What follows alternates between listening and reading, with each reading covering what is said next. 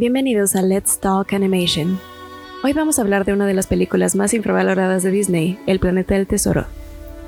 El Planeta del Tesoro es una de las películas de ciencia ficción basada en el libro de la Isla del Tesoro por Robert Louis Stevenson, publicado en 1883. La película de Disney se estrenó en cines en el 2002, pero para llegar a eso primero tenemos que hablar del Caldero Negro. El Caldero Negro fue una película creada por Disney que se estrenó en 1985. La meta de la película era volver a poner los estudios de animación de Disney en el mapa, y era una forma simbólica de pasar la antorcha de viejos animadores que habían solidificado el estilo de Disney a los novatos, volviendo a un estilo de narrativa romántica y fantástica un poco a la imitación de Tolkien. Sin embargo, cuando El Caldero Negro salió en el cine fue una decepción crítica, y se volvió el punto más bajo de Disney en la era post-Walt Disney. La película tuvo un efecto muchísimo más dramático en la compañía que solo haber fallado en las taquillas. Es una sola película tratada de una manera tan incorrecta que casi destruye los estudios de animación de Disney por completo. Hubieron varias crisis en el estudio de animación de Disney durante estos tiempos. Habían estado creando películas simplemente por crear películas sin ningún cuidado por ellas y tratando de trabajar en ellas lo más rápido posible. Muchas de estas, incluyendo el Caldero Negro, se atrasaron muchísimo después de perder a varios de los integrantes del estudio de animación por uno de los animadores que comenzó su propio estudio de animación y se llevó a varios consigo. Otras situaciones como esta fueron las que llevaron a la caída de Disney, la cual estaba casi terminada con el Caldero Negro. Unos de los animadores que sufrieron la decepción de la película fueron John Musker y Ron Clements, quienes no habían estado de acuerdo con la forma en que se estaba desarrollando la historia. Sin embargo, Nadie quiso escucharlos y fueron esencialmente exiliados del equipo de animación de la película. Para fortuna de ambos, esto les permitió trabajar y poner toda su atención en la película Policías y Ratones, estrenada en 1986, un año después del Caldero Negro. Disney es una compañía reconocida por tener de imagen central a un ratón, y es también un ratón el que salvó el estudio de animación de la bancarrota. Basil de la calle 13 es el protagonista de Policías y Ratones, un ratón basado en el personaje clásico de Arthur Conan Doyle, Sherlock Holmes. La película narra la historia de una ratoncita que busca su ayuda para salvar a su padre del malvado Ratigan, quien es el equivalente del villano Moriarty de Sherlock Holmes. La ratoncita, Olivia, con la ayuda del Dr. Dawson, que es el equivalente del Dr. Watson, encuentra el único ratón que podría ayudarla, Basil. La historia tiene un inicio impactante que te engancha desde los primeros momentos, Necesitas saber como, como público qué es lo que le pasó al papá de Olivia y cuál es el plan de Ratigan. La historia está muy bien desarrollada y se cuenta de manera elocuente y eficaz. No solo eso, sino que la película también nos deja ver vistazos del verdadero Sherlock Holmes, viviendo en el mismo lugar donde vive Basil, pero en un apartamento humano, apareciendo en escena como un par de pies o una silueta en la ventana. Durante este tiempo, Don Bluth, que anteriormente había creado su propio estudio de animación con ex animadores de Disney, comenzó una competencia con la compañía del ratón.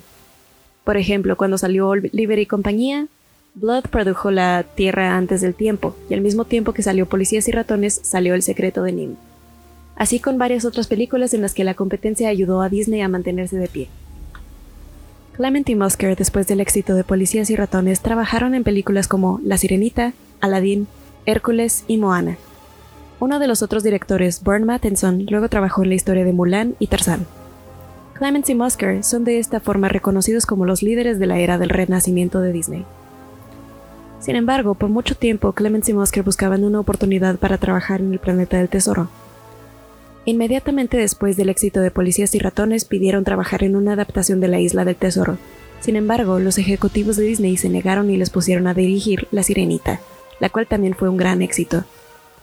Después de esto volvieron a intentar, pero la solicitud fue negada y se les puso a trabajar en Aladdin, otro éxito. En 1992 aún no se les dio permiso, pero habían realizado cinco películas desde entonces. Se les dijo que después de una más podrían trabajar en su proyecto de ensueño. Fue así como se realizó Hércules.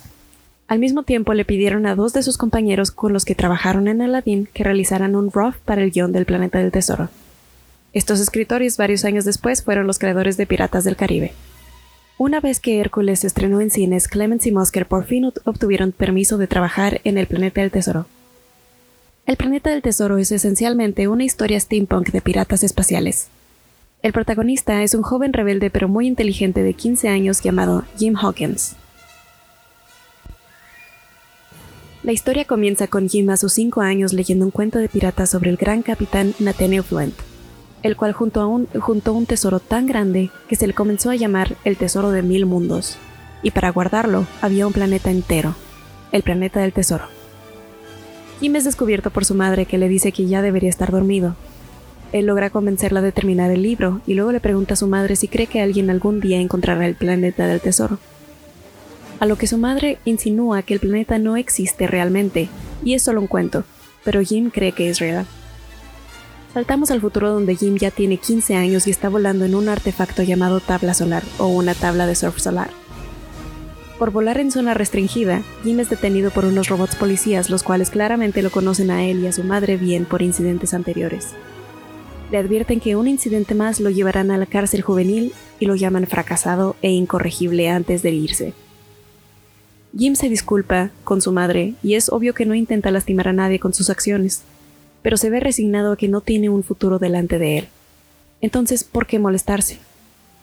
Poco después de la discusión con ella, Jim alcanza a escuchar una conversación de su madre con un amigo de ella, el Dr. Doppler, en la que explica cómo, cómo, desde que su padre se fue, ella no ha sabido cómo lidiar con Jim y está desesperada. Habla sobre cómo es tan inteligente que él construyó su propia tabla solar a los ocho años, y aún así está reprobado en la escuela. Siempre está en problemas y no logra comunicarse con él.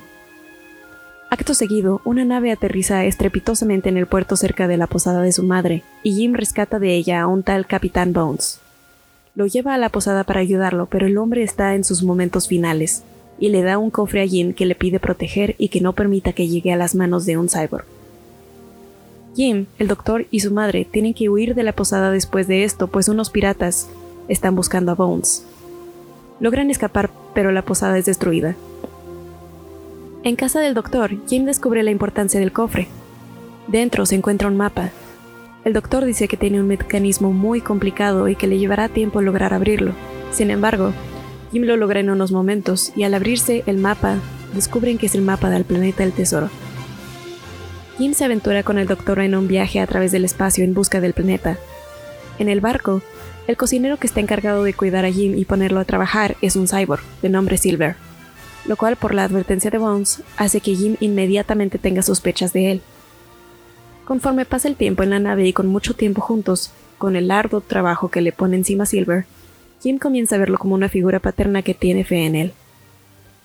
Uno de los momentos más emotivos de la película sucede cuando la mano derecha de la capitana del barco muere en un incidente y se culpa a Jim de no atar bien su soga. La realidad es que la soga fue saboteada, pero Jim se culpa a sí mismo y habla con Silver sobre cómo no logra hacer nada bien. Ahora, escúchame, James Hawkins. Tienes la fuerza de tu grandeza, pero tienes que tomar el timón y decidir tu propio curso. Síguelo, no importa que duela. Y cuando el tiempo venga a decirte que tienes que izar tus velas y ser todo un hombre, yo espero estar ahí, recibiendo algo de la luz que emitas ese día.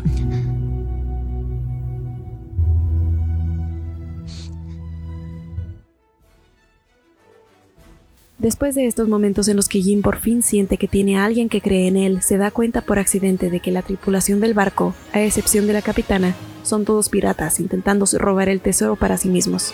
Y su líder es Silver, el cyborg del que le había advertido Bones.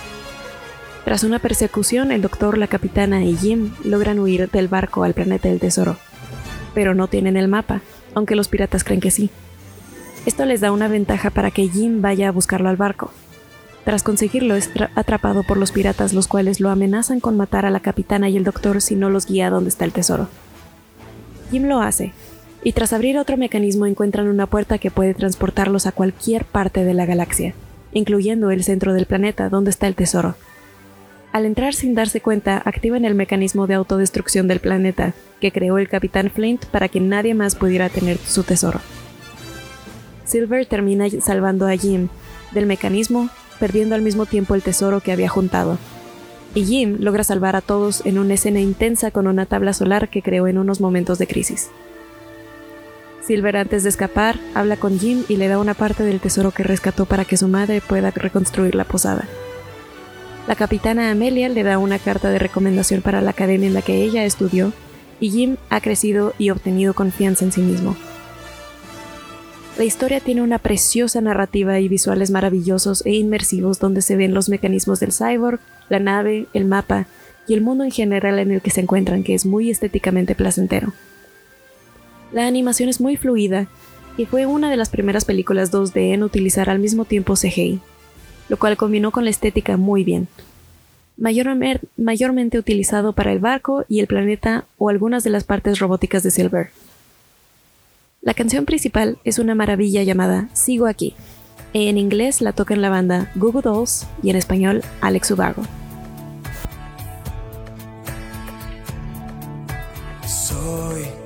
Pregunta del millón, siempre la interrogación. No respondas que sí, porque sí. ¿Y qué, qué podrías tú decir? Si yo no te voy a oír, no me entiendes, nunca seré lo que esperas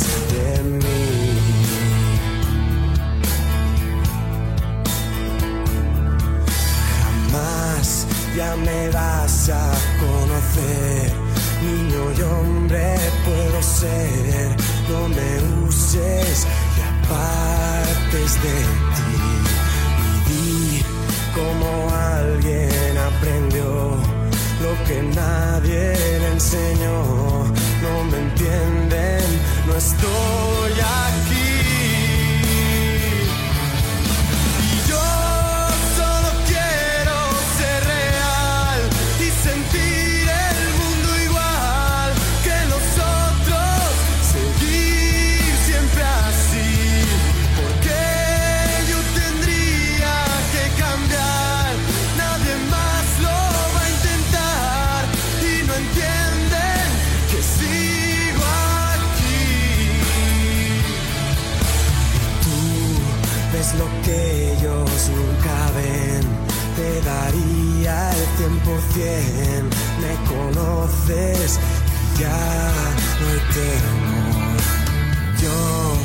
Mostraría lo que soy.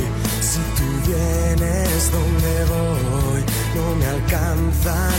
Si eres mi amigo mejor, que sabrán del mal y el bien.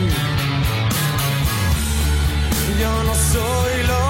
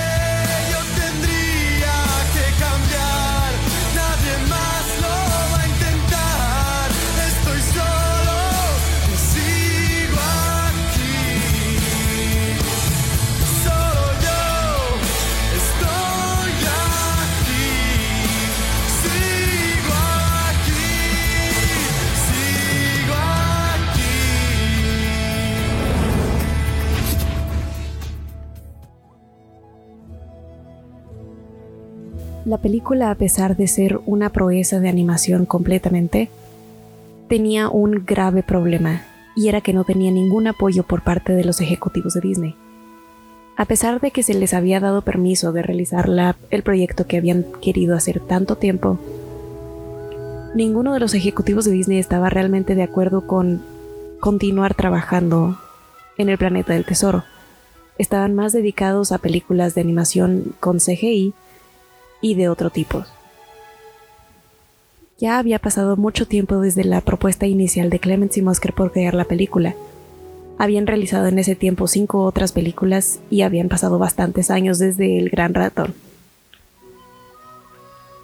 A pesar de la pasión del equipo por crear la película, la dirección de Disney ya había cambiado dos veces durante ese tiempo, y las personas que habían aceptado crear la película habían cambiado desde entonces durante el desarrollo. Y aún durante su inicio, los ejecutivos no esperaban continuar con el planeta del tesoro después de la película. Sin embargo, cuando Disney dio los permisos a Clemency Musker de crear su proyecto, no tenían ninguna intención de que se siguiera trabajando en el planeta del tesoro, a pesar de que el equipo de animación estaba planeando mercancía, una secuela con Willem Dafoe con el rol del antagonista y hasta una serie animada. De esta manera, y para apresurar el paso, los ejecutivos sabotearon la película. La falta de apoyo por parte de los ejecutivos probó ser fatal para esta. No hay confirmación de que fuera a propósito, pero en comparación con películas anteriores y películas que le siguieron inmediatamente, parecen muy claras las intenciones de Disney con la película. Una de las formas en las que fue saboteada fue que no había promoción, no habían anuncios ni nadie hablaba de la película. Solo estaba el tráiler, que no solo te spoileaba la mitad de la película, sino que la vendía como una cómica, exhibiendo además a un personaje que aparece hasta después de los primeros dos tercios de ella y que se vio desesperante para muchos como personaje desde el principio. Ven el robot. Peor aún, Disney decidió estrenar la película en cines el mismo día que se estrenó Harry Potter, cuya fama en esos momentos se encontraba por los cielos. De esta manera, El Planeta del Tesoro no tenía oportunidad en taquilla y sería conocida como uno de los peores fracasos de Disney. Una razón que algunos fans estipulan influyó también fue que los niños que sí vieron la película eran muy jóvenes para la historia que estaban viendo, la cual habría funcionado mejor con un público más adolescente que se identificara con el personaje. Dicho esto, el fracaso de la película se le puede atribuir casi en su totalidad a la campaña publicitaria de la película. También tomando en cuenta que el público sabía que la película estaría disponible en DVD tan solo cuatro meses después de su estreno en taquilla. Así que el DVD se vendió más claramente. Cabe decir que Disney había estado realizando películas con animación 3D que habían estado funcionando muy bien cuando se permitió que el Planeta del Tesoro comenzara producción. Y el plan era continuar haciendo películas así. El Planeta del Tesoro fue una de las últimas películas de animación 2D que el estudio de animación de Disney realizó antes de detener este tipo de producciones completamente después de La Princesa y el Sapo. Esta película es personalmente mi favorita de Disney y al leer lo que se encuentra disponible del guion para la secuela, que pudo haber sido aún mejor, es una gran decepción. Sin embargo, invito a todos a ver la película que a pesar de todo es un deleite visual y narrativo. Hoy en día las reseñas del Planeta del Tesoro son bastante positivas particularmente entre adultos jóvenes que fueron niños en el momento en el que salió y que quizá no vieron la película en su momento, pero lo hicieron después. Las reseñas son muy buenas y recuerdan la película con cariño. Quizá para un niño sea más difícil identificarse con Jim, pero es un personaje al que le agarras cariño muy fácilmente. Para la mitad de la película ya conociste al personaje y empiezas a descubrir más de su historia con la canción de Sigo aquí, la canción nos permite ver flashbacks de Jim cuando era niño y cómo su padre no le prestaba atención o cuando se fue.